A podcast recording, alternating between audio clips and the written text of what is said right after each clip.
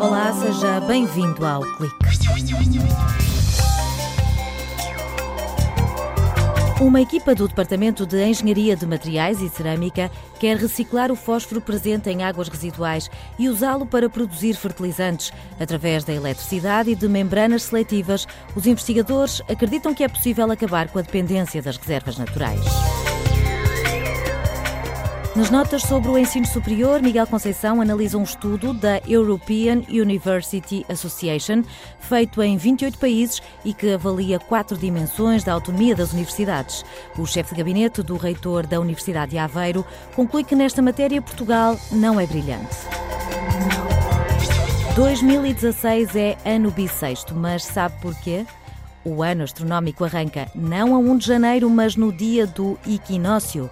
A contagem do tempo foi sofrendo alterações ao longo dos séculos, porque quem manda no calendário é a Terra e o Sol.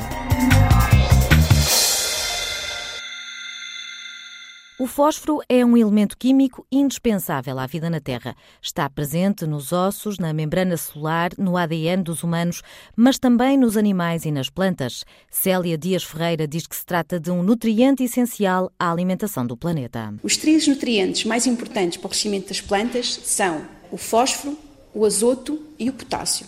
Esses elementos às vezes estão no solo, mas com o tipo de agricultura que nós fazemos hoje em dia, que é uma agricultura muito intensiva, o fósforo, os macronutrientes que existem no solo não são suficientes para suster a produção alimentar que precisamos.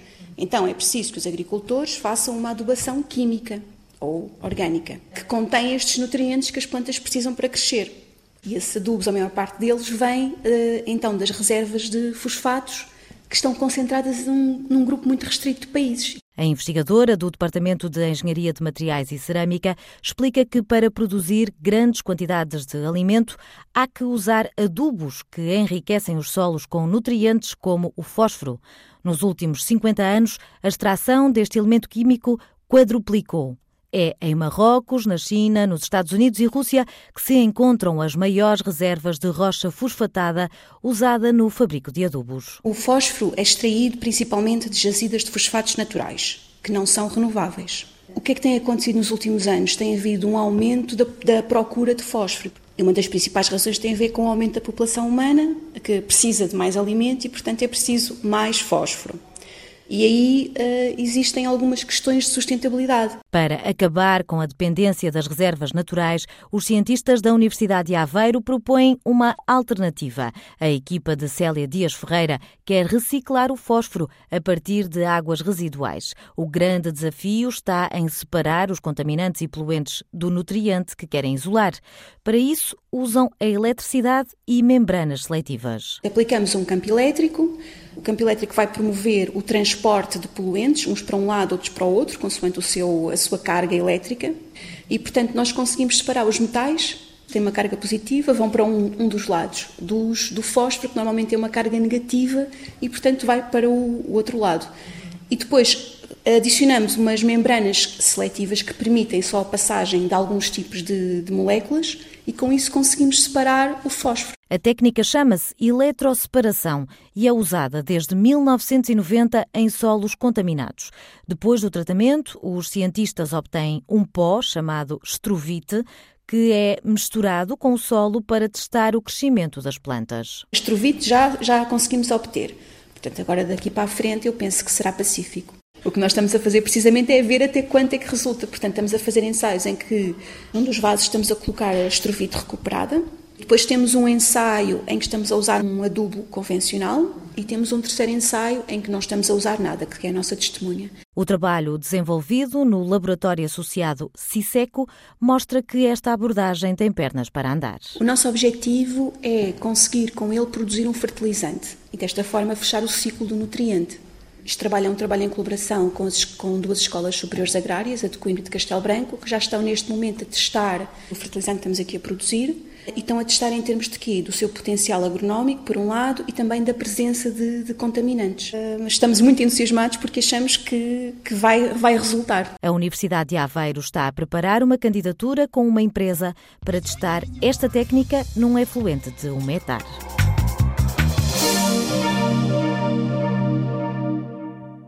Nas notas sobre o ensino superior, Miguel Conceição, chefe de gabinete do reitor da Universidade de Aveiro, cita hoje um estudo europeu para fazer o retrato de Portugal no que toca à autonomia das universidades.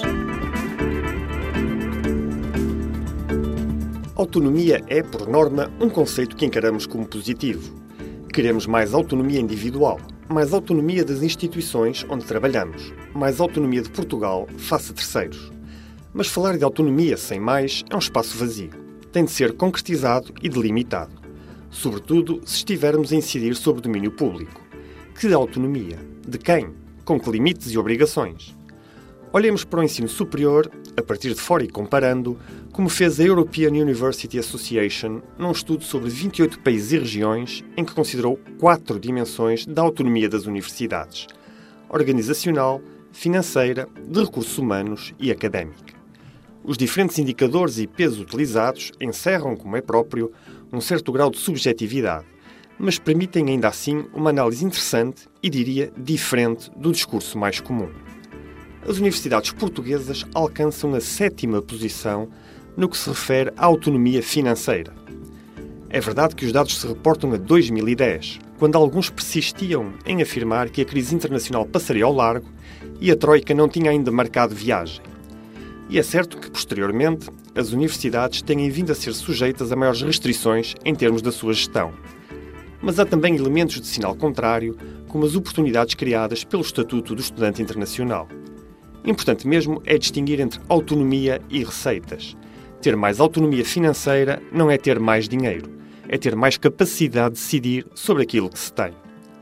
No outro extremo, encontramos a autonomia académica, na 21ª posição entre 28. O resultado não é, por si só, bom ou mau. Traduz o modelo de funcionamento e de regulação do sistema de ensino português, no qual aspectos como a seleção ou a decisão sobre o número de estudantes a criação de cursos e a escolha de mecanismos de garantia da qualidade estão, em grande medida, fora do domínio das universidades. Este debate não se restringe, pois, a encontrar um caminho para a maior autonomia de uns face a outros. Trata-se, isso sim, de definir uma configuração que melhor possa servir os objetivos do sistema público de ensino superior, promover mais e melhor formação, uma boa utilização dos recursos e o desenvolvimento das várias regiões. A opinião de Miguel Conceição sobre a autonomia das universidades nas notas sobre o ensino superior.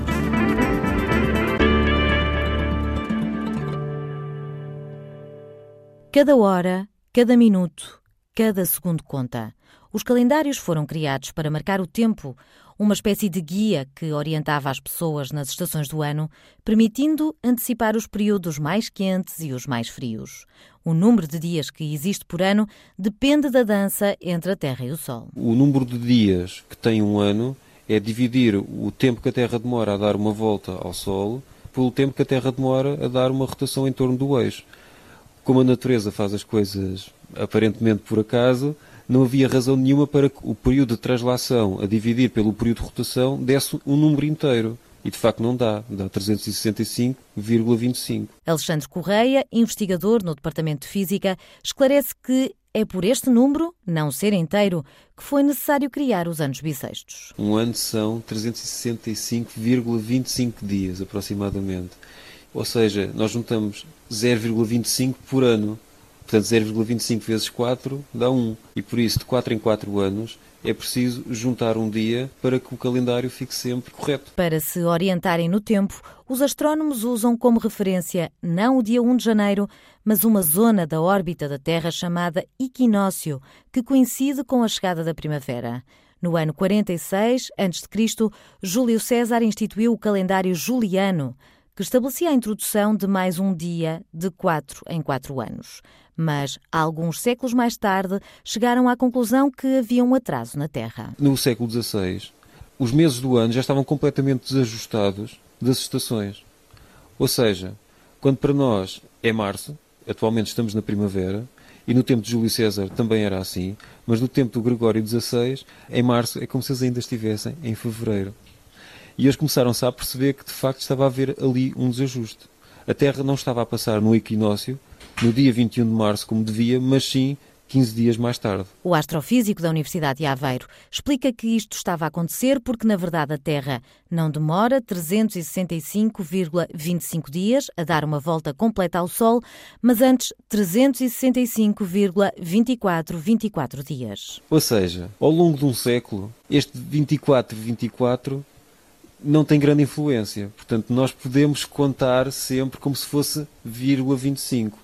Só que ao longo dos séculos isto começa a ter algum efeito na contagem do calendário. E por isso, em dada altura, vai ser preciso corrigir outra vez.